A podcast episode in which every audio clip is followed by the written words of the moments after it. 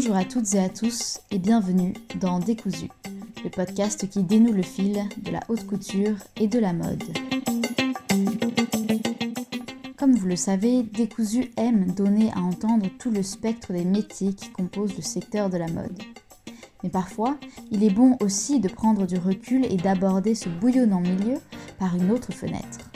Aujourd'hui, nous avons le plaisir de recevoir M. Benjamin Simenauer, normalien et professeur agrégé de philosophie. Et c'est fort de son travail de recherche en philosophie analytique qu'il officie aujourd'hui comme professeur et directeur de recherche à l'IFM, ou l'Institut français de la mode. Car comme nous avons déjà pu le voir avec la philosophe Marie Schiller dans l'épisode 7 de Décousu, ou encore avec l'analyse historique de la collection de 1947 de Christian Dior dans l'épisode 8, la mode peut être un sujet de réflexion qui dépasse son propre secteur. Loin d'être un feu de paille éternellement contemporain, ses cycles, ses formes et ses significations parlent avec acuité de la société d'aujourd'hui, certes, mais surtout d'hier et peut-être de demain. La mode et les vêtements sont un objet d'étude qui renferme nombre de réalités complexes qu'il serait dommage de ne pas explorer. Dans l'épisode de cette semaine, nous revenons avec M. Simenauer sur l'actualité de la recherche sur la mode et le vêtement de façon générale, questionnant à la fois les sujets par lesquels la question est abordée, mais également ce qui manque encore aujourd'hui à cette approche, et évidemment quel rapport le monde de la recherche entretient-il avec cette thématique bien particulière. Alors sans plus tarder, place à l'épisode.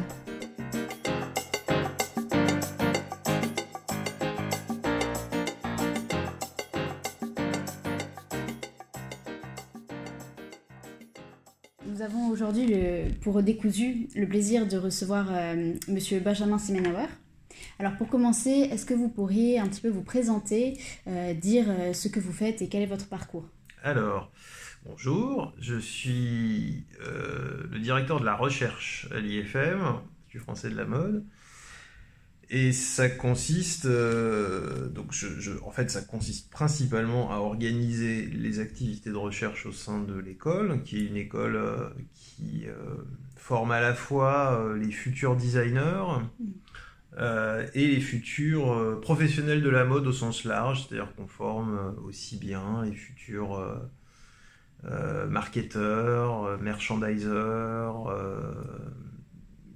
voilà, toutes les, toutes les, tous les métiers euh, que, que, le secteur du, de la mode peut, peut comprendre. Et, euh, et donc évidemment, euh, le, le, sujet, les sujets qu'on aborde à l'école sont très nombreux. C'est-à-dire que ce ne sont pas seulement des questions techniques liées aux vêtements, mais aussi des questions qui peuvent avoir trait à l'histoire du vêtement, à l'histoire de la mode, à la place de la mode dans la société, au fait que la manière dont on s'habille a une, euh, fortement chargée culturellement. Euh, donc on a des enseignements euh, en sciences humaines, en philosophie, en, en histoire, en économie, en marketing.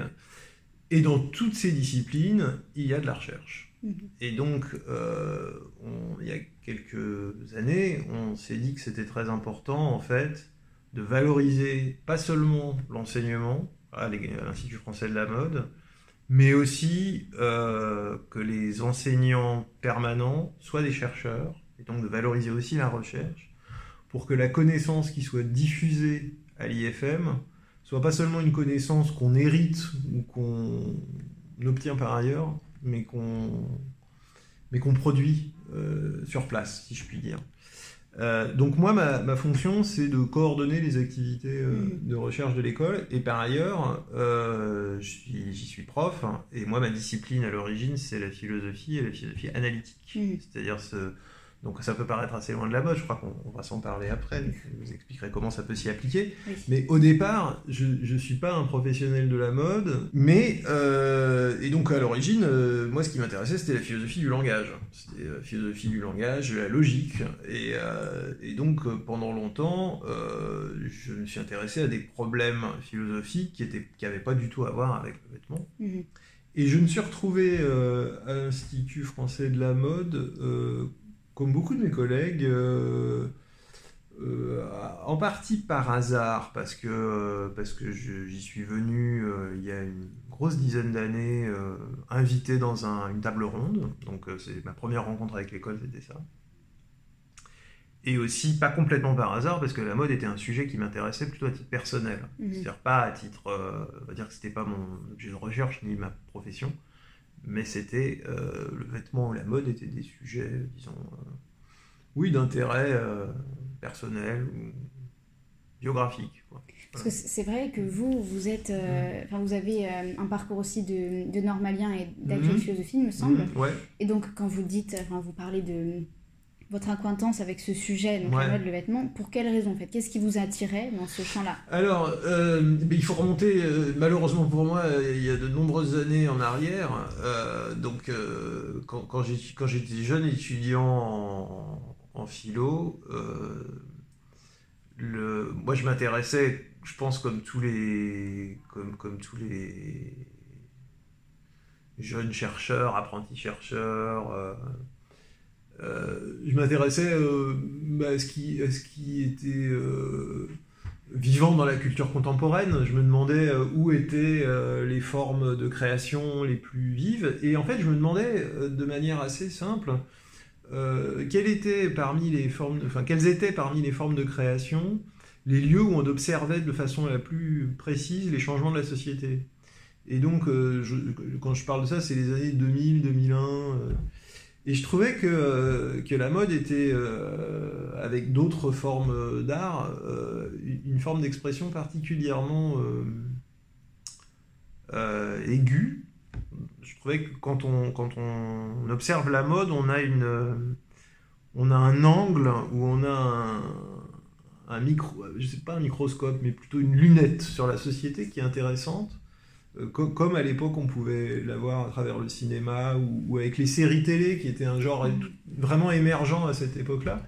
Et, donc, donc on va dire que voilà, je m'intéressais à la mode parce que je trouvais que c'était un, un un médium euh, qui, euh, qui donnait un, point de vue sur la société euh, singulier et plus profond qu'il n'y paraissait. Voilà. Et par ailleurs, je connaissais des gens qui travaillaient dans la mode.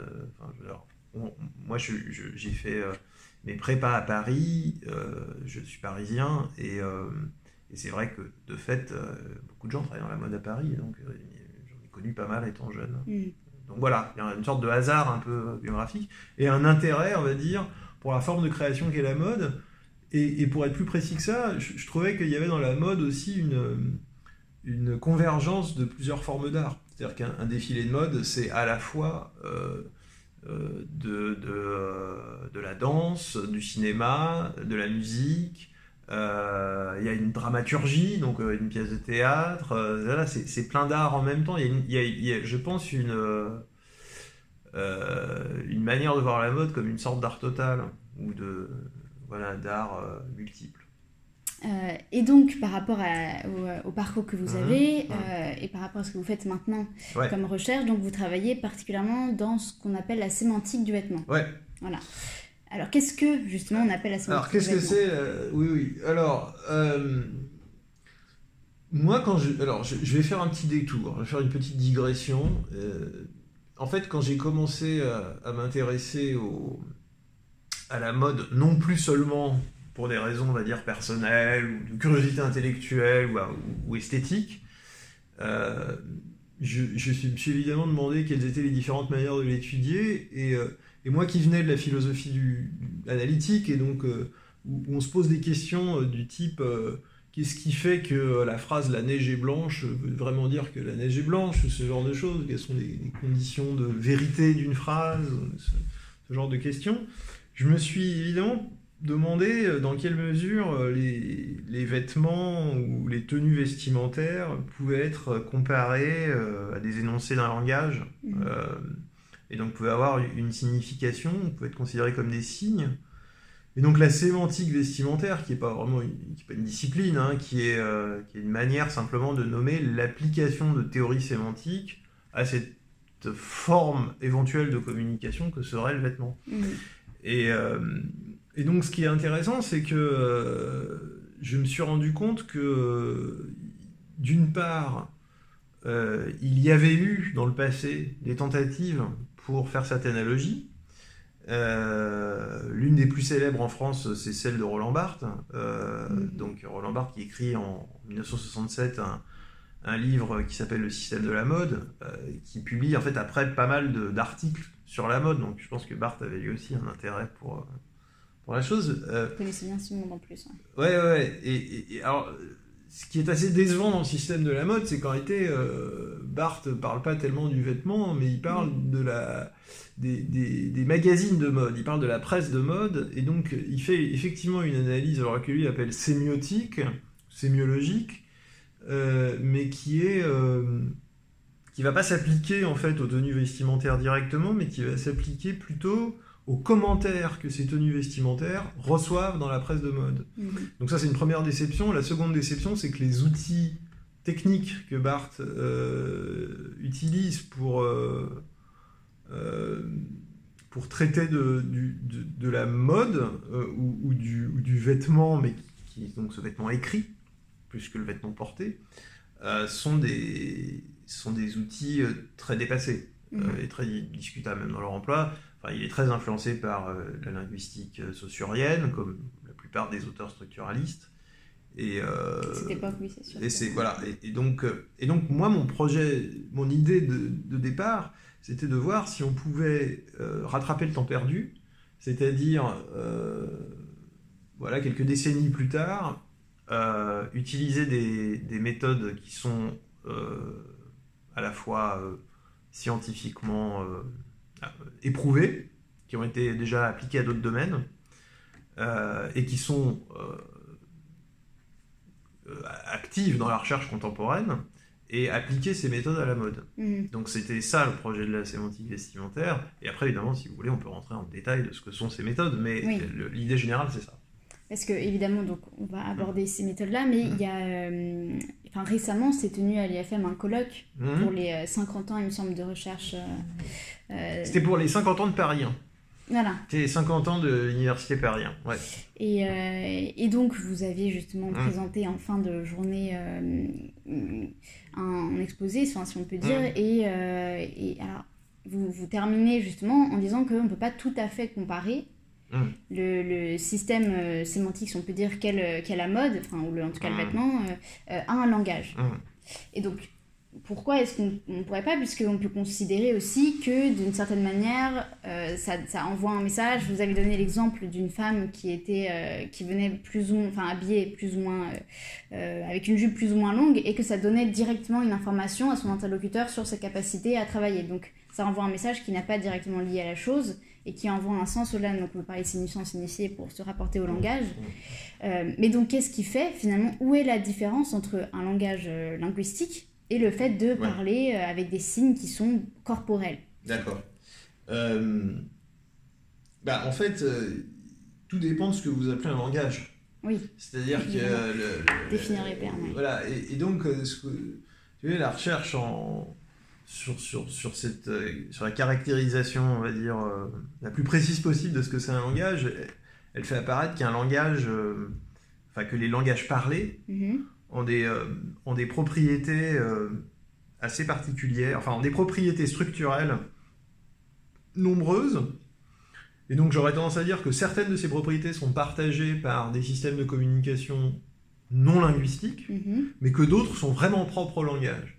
Et donc je pense par exemple qu'il y a des euh, propriétés, on va dire, de, de, de compositionnalité, c'est-à-dire le fait que que vous soyez capable de comprendre euh, des énoncés que vous n'avez jamais entendus, simplement parce que vous possédez des compétences euh, grammaticales mhm. ou euh, syntaxiques, quoi, qui vous permettent de composer, de, enfin, de comprendre en fait qu'une phrase est composée d'une certaine manière, et vous avez compris des phrases qui sont composées de la même manière, et vous pouvez en, inférer, j'essaie de le dire de la manière la plus euh, simple euh, possible. Et donc ces propriétés-là, il me semble qu'elles ne se retrouvent pas facilement euh, dans d'autres systèmes de communication, pas seulement les vêtements, mais que donc les propriétés d'articulation, de compositionnalité, elles sont vraiment voilà, propres au langage. Et, alors, pour rentrer un peu plus dans le détail, en fait, ce qu'on ce voit, c'est que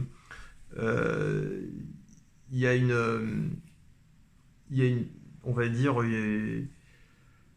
beaucoup de chercheurs, notamment en, en, linguistique cognitive, cherchent à, à caractériser la maîtrise d'un langage parlé ou écrit comme un module cognitif indépendant. Mhm. C'est-à-dire non pas comme simplement l'application euh, de euh, principes de raisonnement très généraux ou de capacités très générales, mais qu'en fait il y a des capacités qui sont des capacités linguistiques qui sont propres, et ça joue notamment effectivement dans la manière dont on va... Euh, alors c'est pas tant dont on va apprendre la signification des mots un par un, mais de la manière dont on va pouvoir euh, les, les, composer entre eux. Mm. Donc, euh, ça, je pense que c'est pas euh, quelque chose qu'on va retrouver dans la manière dont on fait des inférences à propos de, mm. des tenues des uns et des autres.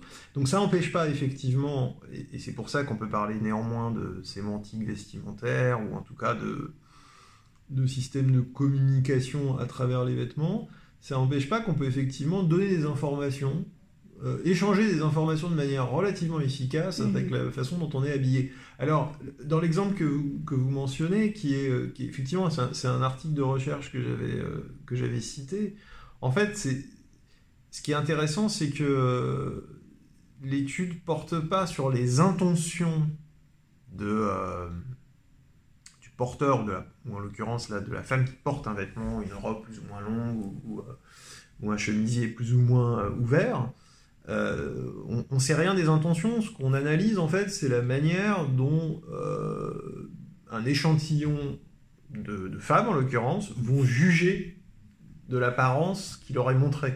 Comme ça. Donc c'est là ce, qui, ce, qui, est examiné, en fait, c'est pas les intentions du porteur, c'est les inférences des observateurs, des mmh. observatrices. Et donc ce qui est intéressant, c'est qu'elles infèrent des caractéristiques qui n'ont rien à voir avec le vêtement, mais qui sont des caractéristiques liées euh, à des traits de personnalité, effectivement, à l'évaluation d'une compétence professionnelle ou, à des, dispositions psychologiques, donc qui n'ont rien à voir littéralement avec euh, le vêtement, mais qu'on va inférer ces caractéristiques-là euh, et, qu'elles vont être inférées de manière assez régulière. C'est-à-dire qu'en fait, on prend un échantillon assez riche de, personnes et elles vont toutes juger un peu de la même manière ces caractéristiques en fonction des vêtements portés. Et donc, euh, évidemment, on peut, on peut considérer que dans, le cas qu'on examine là, qu'il s'agit de stéréotypes, évidemment, c'est le cas. Hein. C'est-à-dire qu'on fait des inférences stéréotypiques, mais ce qui est intéressant, c'est qu'elles sont assez stables. Oui, parce que du coup, ça, ça m'emmène notamment à, à, demander si par rapport à ça, enfin par rapport à l'avancée des, des, recherches, est-ce que finalement l'environnement euh, est-il ce qui va donner sens aux vêtements ou bien est-ce qu'il y a une sémantique absolue et non relative ah qui est en elle-même euh, à l'intérieur du vêtement? Alors ça, ça c'est une question très intéressante euh, qui, à mon avis, doit être examinée de la façon suivante. là encore, l'environnement lui-même, je crois qu'il a deux caractères, enfin on peut, on peut le diviser en deux. Vous avez ce qu'on pourrait appeler un environnement culturel, mm. c'est-à-dire dans certaines cultures par exemple, les couleurs associées à des vêtements vont donner une information. Dans certaines cultures, le noir est associé au deuil, par exemple. Voilà, exactement. Et donc, euh, ça, on va dire que c'est l'environnement culturel, et évidemment, là, la signification on va dire, lexicale des vêtements, elle va être déterminée de façon euh, locale, relative, temporaire aussi, puisqu'on voit que dans au sein d'une même culture, vous avez des, des, euh, vêtements qui, acquièrent mm. des, significations différentes. Je pense au corset, par exemple, qui a pu signifier une chose et son contraire dans, une même culture, ou dans une, en tout cas un même pays, l'Angleterre. Euh, et, puis je pense qu'il y a une deuxième, il y a un deuxième type d'environnement, si vous voulez, qui serait ce qu'on pourrait appeler l'environnement naturel. C'est-à-dire que le vêtement a aussi des caractéristiques matérielles, je dirais presque naturelles. Euh, les vêtements sont plus ou moins épais, plus ou moins couvrants, faits dans certaines matières. Il y avait l'exemple de la chemise euh, des bûcherons. voilà, c'est-à-dire que si vous travaillez à l'extérieur, par exemple, et que vous avez besoin de vous protéger du froid, bah, vous allez avoir tendance à mettre des vêtements qui vont avoir une certaine épaisseur et certaines propriétés de protection thermique. Donc ça peut être un pullover, ça peut être une chemise épaisse, ça peut être un anorak. bon. Et donc vous voyez, tous ces vêtements-là, ils ont en commun la propriété de donner une, une certaine protection à celui qui porte, mais aussi de donner à travers ça une information sur le porteur, en l'occurrence qu'il a froid, et, ou qu'il craint d'avoir froid, ou qu'il est dans une situation dans laquelle il pourrait avoir froid. Donc euh, là, il me semble que je, je dirais pas, j'aurais du mal à parler de signification absolue, parce que je pense que je, je me méfie de tout ce qui est absolu. Euh, mais j'aurais tendance à dire que néanmoins, les caractéristiques sémantiques qui sont liées aux propriétés naturelles des vêtements sont pas exactement du même genre que les caractéristiques, on va dire, plutôt culturelles ou qu'on pourrait dire pragmatiques, c'est-à-dire qui vont être interprétées sur la base du contexte.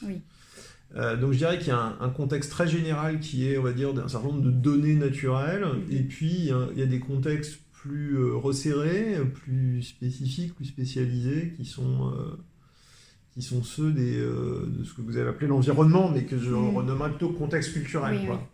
En tout cas, je pense, mais après, voilà, c'est mmh. justement un titre personnel, mais c'est pour lancer la discussion, mmh. que ça pourrait être comparé à un langage sur certains points, notamment par rapport à la diversité culturelle d'un monde qui s'ouvre. Je, je, dis ça par exemple par, par rapport donc, à la langue anglaise qui euh, donc euh, a été très influencée par la langue française. Et donc, du coup, la sémantique a évolué. Et on peut dire qu'avec l'ouverture, notamment de certaines, euh, certaines cultures par rapport à d'autres, il y a aussi certains vêtements qui ont pris une signification différente. Et vraiment, on voit qu'il y a une diversification voilà, par rapport à ça. Et, donc, sur ce point-là, voilà. Mais ça m'emmène notamment à, à, aborder une question par rapport à l'ouverture, en fait, du champ de recherche. Est-ce que est-ce que vous analysez la sémantique du vêtement occidental ou bien est-ce que vous analysez aussi les rapports avec d'autres cultures ou bien la sémantique dans d'autres cultures par son histoire quelle, quelle, quelle vous avez euh, d'ouverture sur le monde J'essaye de faire euh, avec les vêtements ce que les ce que ce qu'une partie de la, des, chercheurs en linguistique font avec le langage. C'est-à-dire mhm. que j'essaye de m'intéresser à des propriétés suffisamment structurelles pour qu'elles ne soient pas dépendantes de ce qu'on pourrait appeler une implémentation culturelle particulière. C'est-à-dire qu'en gros, quand vous étudiez, euh, bah, quand vous faites de la sémantique formelle, euh, vous, vous vous intéressez pas aux propriétés d'une langue en particulier, vous vous intéressez au, au, fait que quelle que soit la langue dans laquelle un énoncé va être formulé, cet énoncé va avoir un certain sens, mhm. et que ce sens, on peut le prédire à partir d'un certain nombre de principes.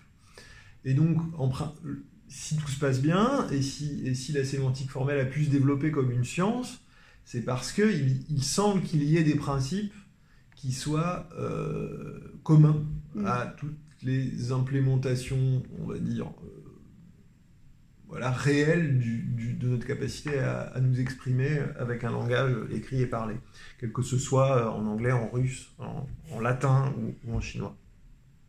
Et donc, ce que j'essaye de faire, moi, c'est pas d'analyser un système de communication en particulier, euh, qui serait par exemple celui du vêtement occidental, mais même le vêtement occidental, je sais pas très bien ce que c'est, parce qu'en fait, c'est sans doute, euh, il y a sans doute beaucoup de sous-catégories euh, à l'intérieur de ce continent-là. Moi, ce que j'essaye de faire, c'est d'analyser les, les mécanismes les plus généraux qui expliquent qu'on fasse des inférences et, qui permettent de prédire quel type d'inférence on fait dans tel contexte. Mais ce qui m'intéresse, c'est les règles d'inférence. c'est pas les inférences spécifiques. Pas historique, Exactement. Euh, après, je, si, ces recherches-là, c'est des recherches, on va dire, euh, qui touchent à ce qu'on peut appeler de la modélisation. On essaie de créer un modèle abstrait, théorique, et, et, ce qu'on peut se demander, c'est à quoi il s'applique et est-ce qu'il prédit mm. bien euh, euh, des, situations concrètes. Et donc après, on peut tester ce modèle concrètement. Et là, on va le tester sur des, euh, évidemment, sur des formes de vêtements ou sur des cultures vestimentaires bien particulières. Hmm. Et par rapport justement à cette ouverture euh, culturelle et hmm. au fait de tester concrètement des modèles, est-ce que finalement, avec la mondialisation, la, richesse sémantique du vistère mondial, j'ai envie de dire. Mmh. Est-ce que c'est quelque chose qui s'est accru ou au contraire qui a régressé? Alors, c'est une question compliquée parce que pour y répondre vraiment bien, il faudrait disposer de, grands volumes de données mmh. et être capable de, mesurer, en fait, par exemple, euh, la...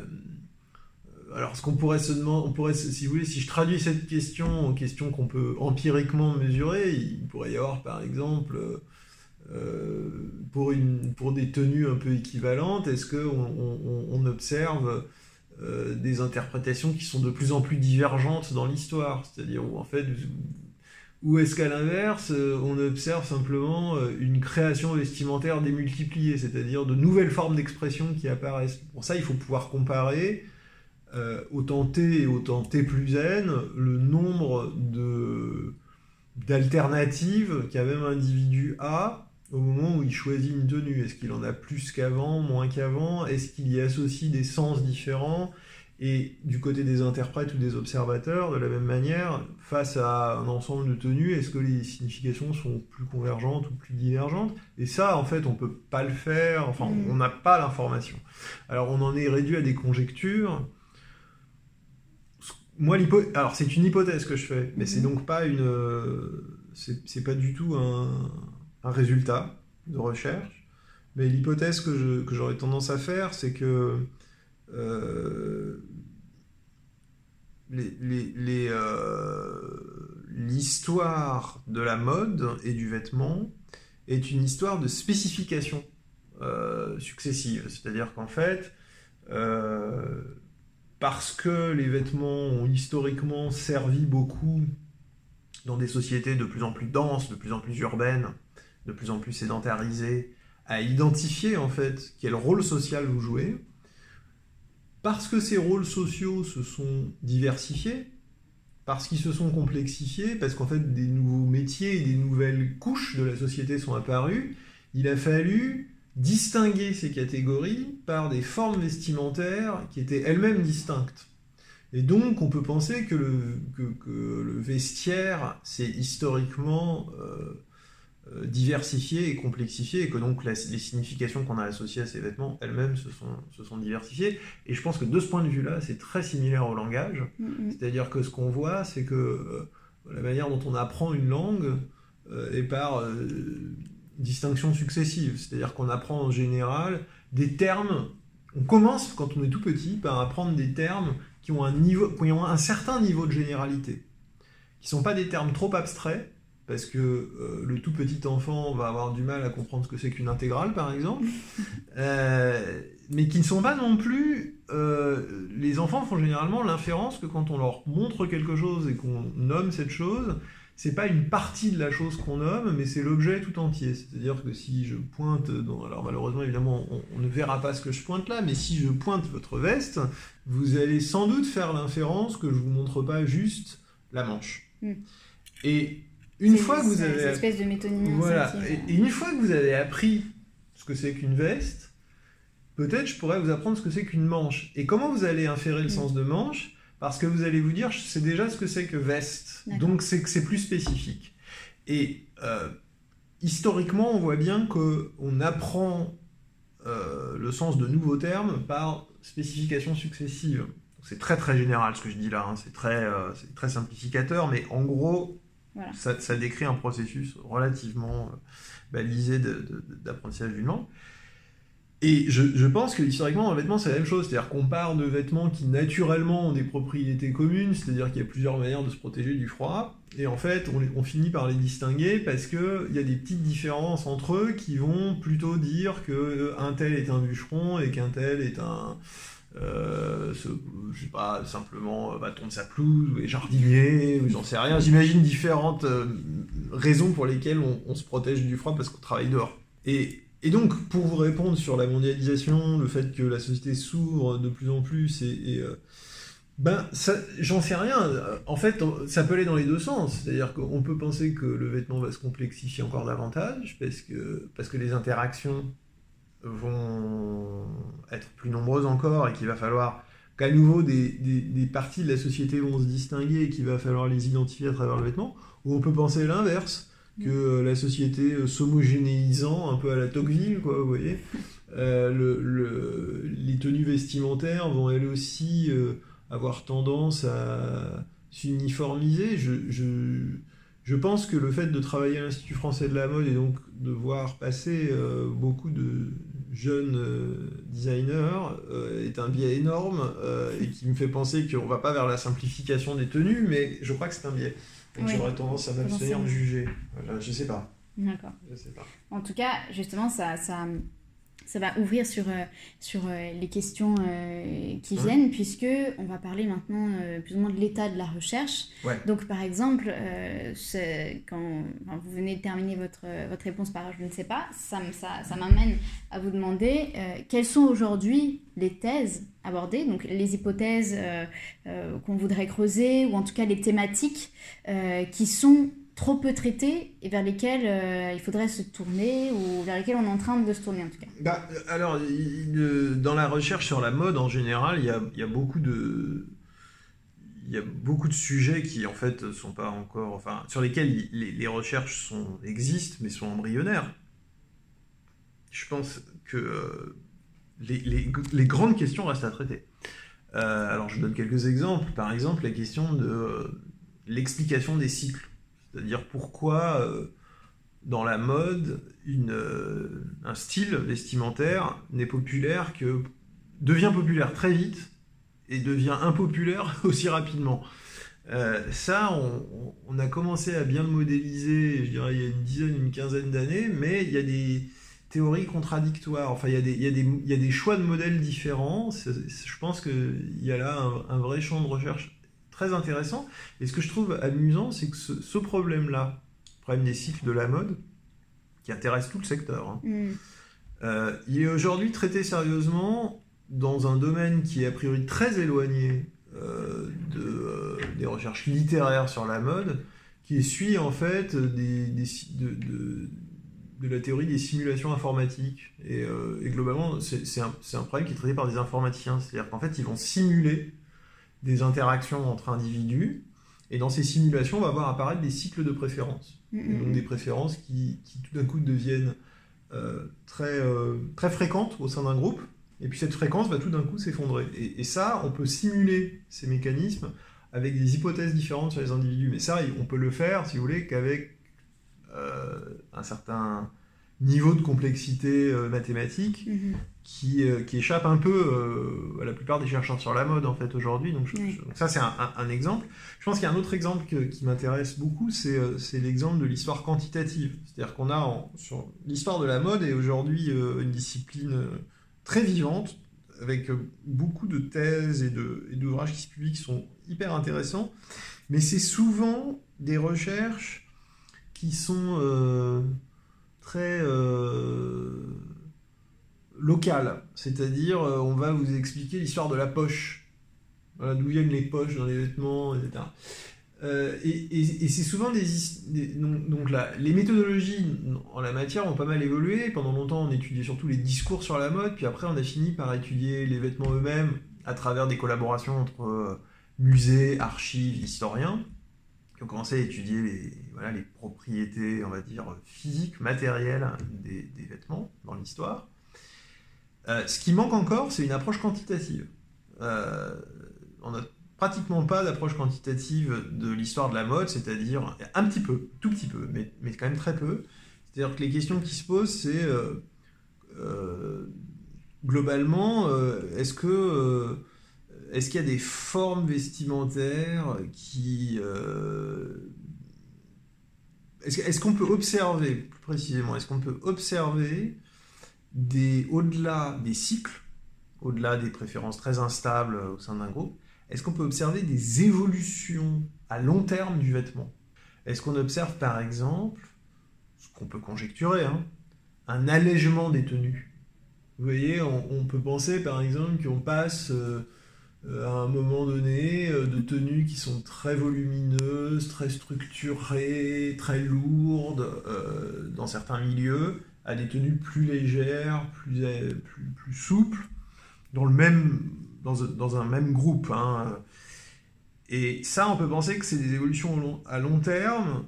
Il faudrait pouvoir les quantifier pour pouvoir être capable de dire vraiment à la fois pour mesurer le phénomène, et puis après, ce qu'il faudrait, et c'est ça l'intérêt de l'histoire quantitative, c'est mettre en relation ces données avec des données d'un autre type. C'est-à-dire, est-ce qu'on observe par exemple des corrélations entre des évolutions vestimentaires fortes, là, de long terme, et des évolutions sociales, culturelles, morales, économiques, politiques, par ailleurs? Mhm. C'est-à-dire, est-ce qu'on observe par exemple, parce que vous voyez, on fait énormément de, de conjectures aujourd'hui, on dit, euh, je donne un exemple très très concret, euh, puisqu'on parlait tout à l'heure des longueurs de robe, etc.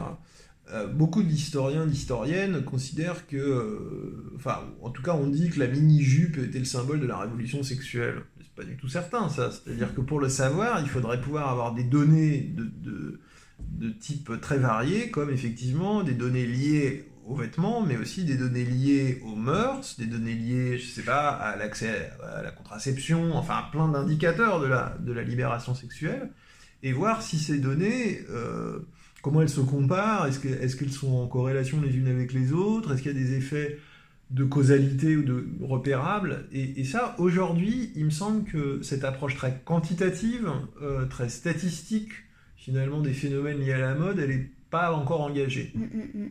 Donc ça, je pense que c'est un continent de recherche très intéressant. Et puis, il y a énormément de, de euh, réflexions là euh, sur lesquelles je ne suis pas personnellement impliqué parce que c'est pas du tout mon champ, euh, mais je vois que ça suscite une, euh, une, recherche très intéressante et assez innovante sur les questions de transformation de la production et de la consommation de mode. C'est-à-dire euh, comment faire pour faire des vêtements qui soient moins polluants, dont l'empreinte carbone soit, soit moindre, comment faire pour... Voilà, donc, donc ça je pense que c'est aussi un champ je pourrais vous en citer encore plein.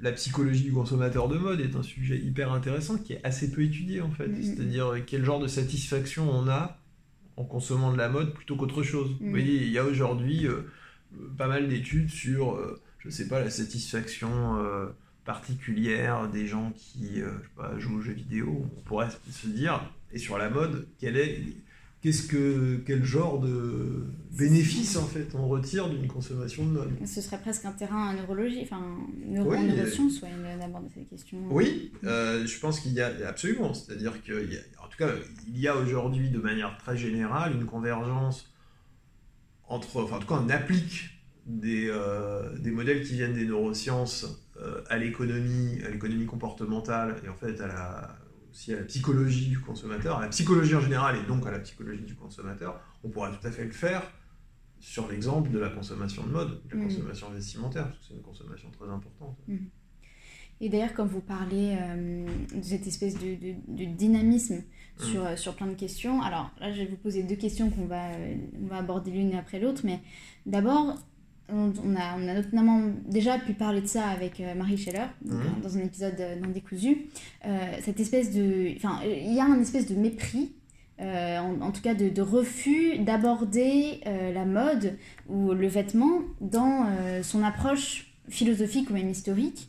est-ce que vous sentez vous déjà qu'il y a un petit peu ce dédain, ce mépris? Alors ensuite, est-ce que c'est plus ou moins un héritage d'une lecture néo-platonicienne des anciens, justement, ou tout ce qui est physique, corporel et qui n'est pas euh, justement lié à la vie d'après, l'abstraction, etc., n'est pas suffisamment intéressant pour être abordé.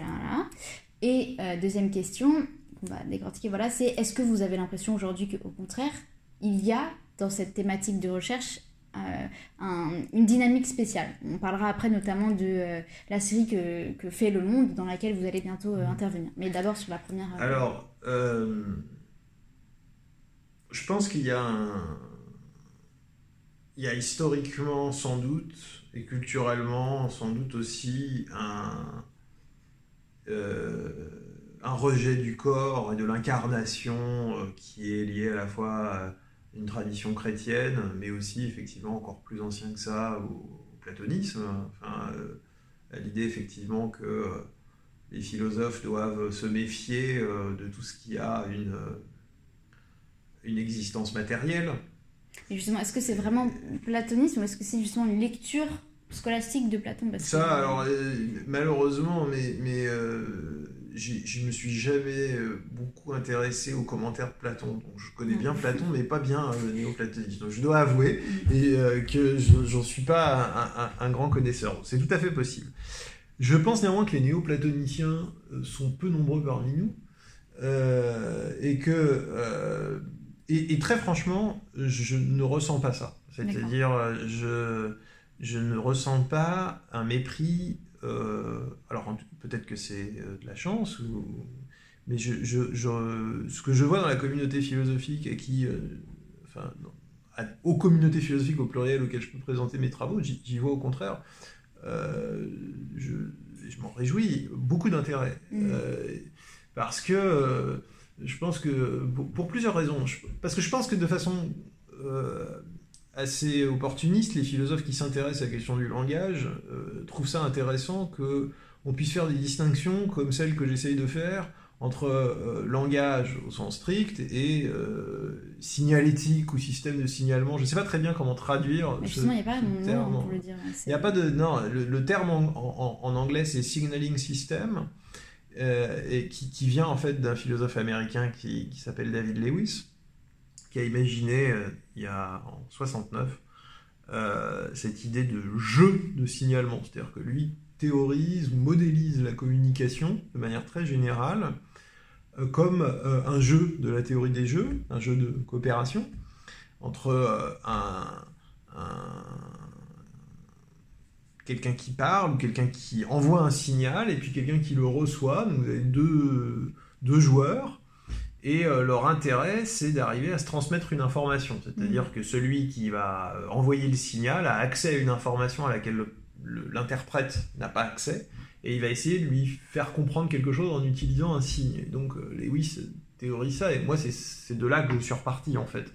Puisque ce qui est intéressant dans cette idée de système de signalement et de signalétique c'est qu'elle n'est pas propre langage. Vous pouvez utiliser beaucoup, vous pouvez utiliser des drapeaux, vous pouvez utiliser euh, euh, toutes sortes de, euh, d'objets matériels pour transmettre une information.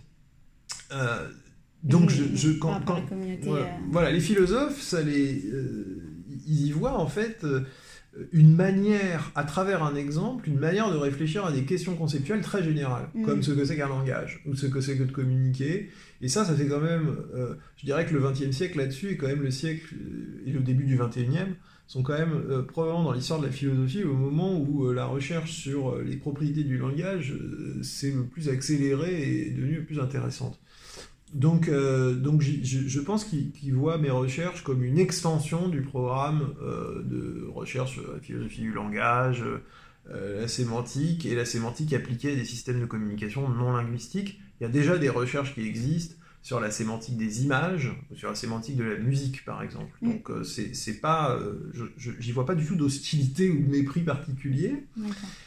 Moi, j'aurais plutôt tendance à trouver que euh, c'est le monde de la mode qui peut être un peu réticent. Euh, c'est-à-dire que l'idée que les vêtements ont, une signification est quelque chose qui, est une idée qui est très répandue. Mmh. Euh, mais l'idée qu'on peut l'étudier scientifiquement peut susciter quelques réserves. On peut se demander à quoi ça sert. Euh, et, donc, mais dans ce cas-là, on ne fait rien. Euh, on est bien d'accord. Mais évidemment, je, mais ce que je constate, moi, c'est que j'ai parfois, pas toujours, hein, mm. et, globalement, je, pourrais dire plutôt l'inverse. Je pourrais dire qu'on bénéficie d'une très grande curiosité du monde de la mode. Je pense qu'il s'est tout d'un coup aussi beaucoup ouvert à la recherche, qui trouve mm. ça très intéressant. Mais ça n'a pas toujours été le cas. Euh, et, donc, je, je dis, j'ai du mal à jouer les Cassandres. Je trouve que euh, je suis très content du fait que, euh, qu'il y a un intérêt des chercheurs et, et, de la communauté scientifique pour un certain nombre de questions qui peuvent se poser à travers l'exemple, le cas particulier du vêtement. Et de l'autre côté, le fait que les gens qui s'intéressent aux vêtements se disent qu'on peut l'étudier aussi scientifiquement. J'ajoute un dernier point. Euh, je pense aussi que parfois il y a une confusion qui se fait entre la discipline et l'objet. Euh, la mode n'est pas une discipline scientifique. Mm-hmm. c'est un objet qu'on peut étudier en utilisant des disciplines scientifiques. Ça, c'est une confusion qu'on trouve quand même beaucoup, notamment euh, qui est une sorte de confusion conceptuelle au cœur de ce qu'on pourrait appeler les fashion studies. Mm, mm. Quand les fashion studies sont mal faites, ce qui est parfois le cas, euh, on considère que euh, parce que la mode est un objet particulier, il faudra inventer une discipline particulière pour l'étudier, qui soit une espèce de mix d'anthropologie, d'histoire, d'ethnologie, mais qui en fait rien à la fin. Euh, donc je, je, je pense qu'il y a des disciplines scientifiques et elles, on a tout intérêt à les, à- à les utiliser dans ce qu'elles ont de meilleur, de Avec leurs outils. avec leurs outils propres, leur méthodologie propre, et d'utiliser ce qu'il y a de meilleur dans ces disciplines pour mieux comprendre les phénomènes liés à la mode, qui Mhm. sont des phénomènes très complexes, Mhm. euh, dont, dont j'ai donné quelques exemples. Mais je ne crois pas qu'il faille attendre qu'il y ait une communauté de chercheurs sur la mode qui soit une communauté indépendante, en fait. Il va y avoir des historiens qui vont Oui, bien faire l'histoire de la mode, des philosophes qui vont s'y intéresser, mais aussi, pourquoi des pas, ethnologues. des ethnologues et des informaticiens, puisque je Ouais. disais, il y a des informaticiens qui s'intéressent à la Mm. simulation des cycles de mode, donc, euh, et, et des biologistes qui pourraient aussi euh, s'intéresser euh, au, au- au- voilà, à, la, à la manière dont euh, le corps s'habille, euh, les-. Voilà. On peut imaginer énormément de- de- d'applications de, de disciplines scientifiques à- au sujet qui nous intéresse. Et en tout cas, par rapport à, à justement ce dynamisme dont on parlait, Mm. ça nous permet d'aborder euh, les, comment dire, la, la, la parution d'une nouvelle, euh, d'une nouvelle euh, sorte, enfin, d'une nouvelle série d'articles faits par le magazine Le Monde, dans lequel vous allez bientôt intervenir. Euh, et on a pu euh, voir euh, il y, a, il y a quelques jours une, euh, un article, donc qui est le premier de cette série, avec, euh, alors il faut que je le prononce bien, euh, Emmanuel euh, Coccia. C'est ça, Emmanuel Coccia, philosophe ouais. italien, Oui. qui fait état justement d'un, nouveau, euh, d'un dynamisme bien plus, bien plus présent dans ce, dans ce domaine d'études. Alors, est-ce que vous, vous l'avez constaté et à votre avis, à quoi cela est dû? Alors, euh, effectivement, il y, a- il y a cette série euh, que le magazine M du Monde consacre à des chercheurs sur la mode. Donc, euh, cet été, chaque semaine, un portrait de chercheur euh, s'intéresse à la mode, qui évidemment, on est ravi de, cette idée. Alors, ce qui, est intéressant dans ce que dit euh, c'est que il n'y a pas seulement un intérêt plus grand de différentes communautés scientifiques pour la mode, mais lui pense qu'il y a aussi un intérêt euh, des designers pour les idées et un intérêt des consommateurs de mode pour les maisons, les designers ou les marques qui euh, sont plus euh, intellectuellement sophistiqués ou équipés que les autres. C'est-à-dire, en gros, ce que lui pense... Voilà, par exemple.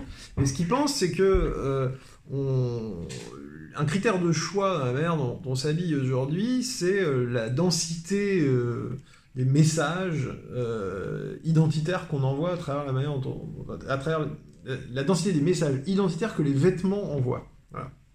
Et donc, euh, il fait cette hypothèse-là qui, euh, qui est extrêmement intéressante, qui, qui- tendrait à dire que de plus en plus de gens considèrent la mode comme un système d'expression créatif, quoi, comme une manière finalement de mettre en scène une identité singulière. Mhm. C'est-à-dire la manière dont je m'habille euh, dit qui je suis, et donc plus je vais m'habiller d'une manière originale, et plus je vais pouvoir euh, revendiquer ma singularité euh, en public. Bon. Donc je crois que lui, son, son, son idée, c'est que l'intérêt pour la mode, l'intérêt des chercheurs pour la mode reflète un intérêt plus large de la société pour la mode Mhm. et une évolution de la mode vers, vers une forme d'expression, une forme d'art plus complexe euh, qu'autrefois. Donc euh, je, je crois que ça c'est sa théorie. Je, D'accord. je, je- alors je, je pense que, euh, mais là encore, c'est un biais quoi. Et, et travaillant dans le secteur, de fait, je tendance à surévaluer l'importance des évolutions de ce secteur puisque c'est ce que je vois tous les jours. Oui, j'ai l'impression qu'il y a effectivement plus d'intérêt pour la mode. Euh, je pense que, que les réseaux sociaux, ils sont pour beaucoup.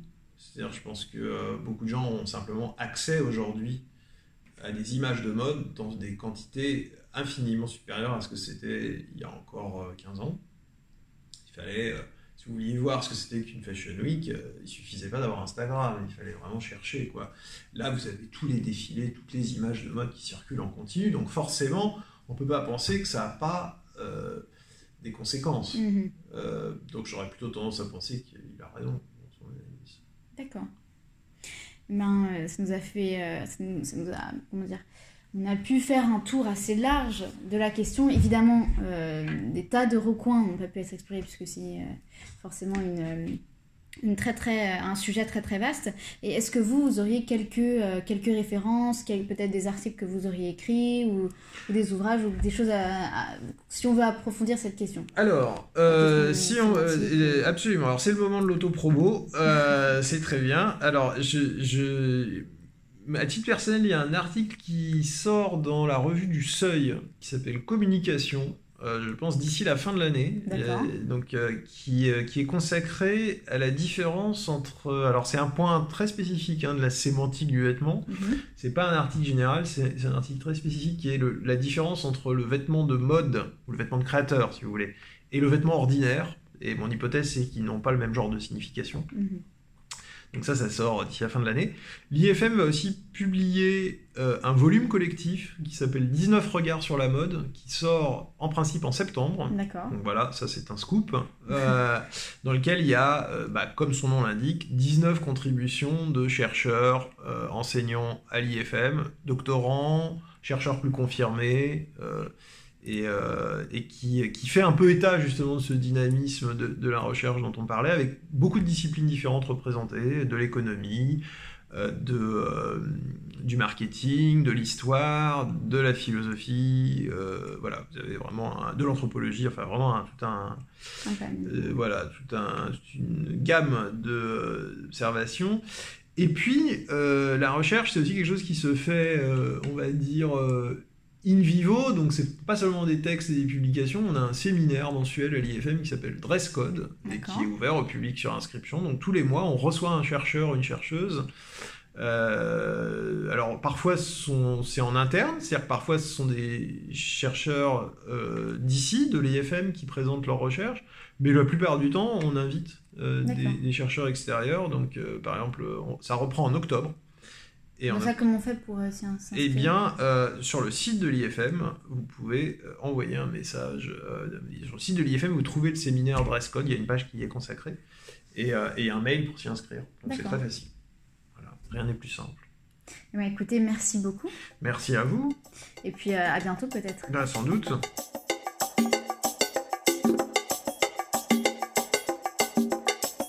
Merci à toutes et à tous d'avoir écouté ce nouvel épisode de Décousu, le podcast qui dénoue le fil de la haute couture et de la mode. Et je tiens également à remercier Monsieur Benjamin Simenauer qui a participé à cet épisode et qui nous a fait part notamment de son actualité, dont toutes les informations seront disponibles sur le compte Instagram de Décousu, Décousu Podcast. N'hésitez pas à suivre l'actualité de l'IFM vous pouvez retrouver la page actualité sur leur site internet et vous pouvez également les suivre sur leur page Instagram. En attendant, n'hésitez pas à écouter tous les autres épisodes de Décousu. Et moi, je vous dis à très bientôt pour un nouvel épisode.